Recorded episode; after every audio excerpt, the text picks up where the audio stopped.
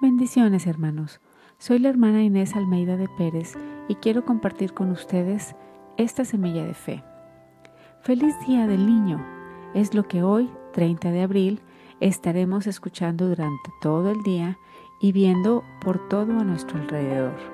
Actividades, promociones, fotografías, todo girando alrededor de esta festividad.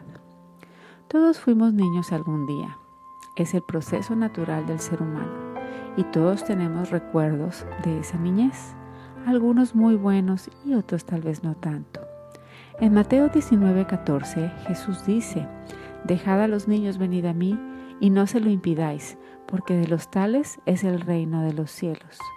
Pero ¿por qué dice Jesús que de los niños es el reino de los cielos?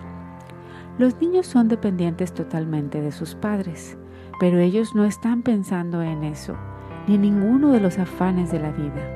Cuando nacemos, nuestro instinto pide el alimento y realmente no sabemos de dónde, pero llega. Conforme va creciendo, ellos están confiados en sus padres y mantienen una capacidad de asombro ante las maravillas de la vida, la cual, la cual vamos perdiendo conforme crecemos. En 1 de Pedro 2.20, la versión Palabra de Dios para Todos dice, sean como bebés recién nacidos y busquen con ansias la leche espiritual pura.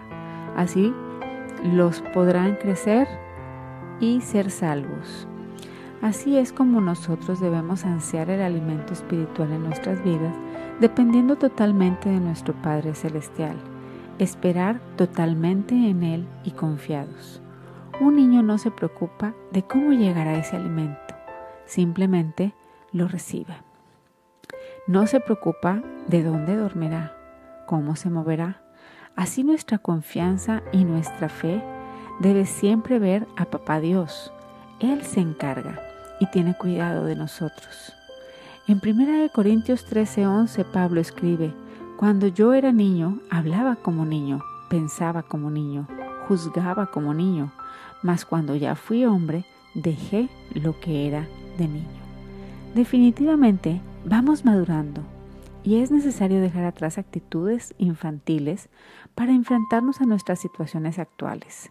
Pero nunca debemos de perder la capacidad de sorprendernos y de mostrar una dependencia total en nuestro Señor, sin malicia, sin esos pensamientos que muchas veces nos hacen dudar y desconfiar más adelante en 1 Corintios 14, 20 dice la palabra, hermanos, no, seáis niños en el modo de pensar, sino sed niños en la malicia, pero maduros en, en el modo de pensar.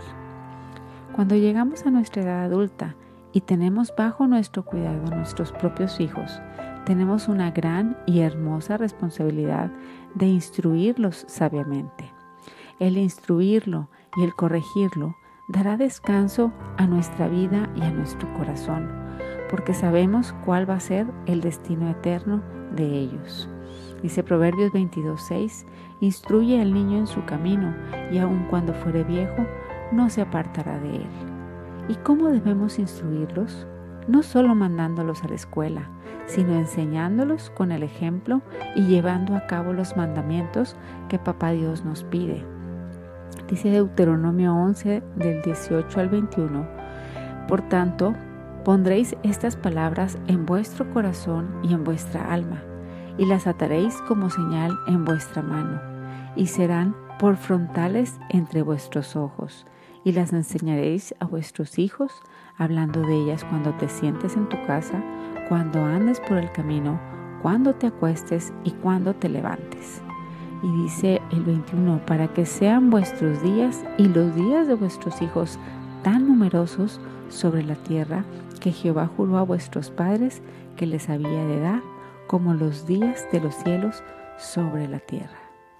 Así en el versículo 18 dice, lleva estos mandamientos en tu corazón. Y muchos padres se afanan por acumular riquezas, por estar trabajando para darle todo lo humanamente posible a sus hijos pero de lo que debemos asegurarnos es de su salvación. Ese es el mejor regalo para ellos, que Dios habite en sus corazones y se deje siempre guiar por Él. Dice Lucas 9:25, pues ¿qué aprovecha al hombre si gana todo el mundo y se destruye o se pierde a sí mismo? Así que mi querido hermano y amigo que me escuchas, te invito a meditar un poco en este día. Sorpréndete porque abriste los ojos a un nuevo día. Por la vida, la salud, la familia, el oxígeno que respiras, por el alimento en tu mesa, por la vista, tus manos, las flores y el cantar de los pájaros, porque por la gracia de Dios estamos vivos, no pensando en lo que nos falta, sino confiando en el que suplirá todo lo necesario conforme a sus riquezas en gloria. Descansa en tu Creador, míralo a Él, espera en Él, porque aún nos tiene preparadas grandes sorpresas. El Señor te bendiga.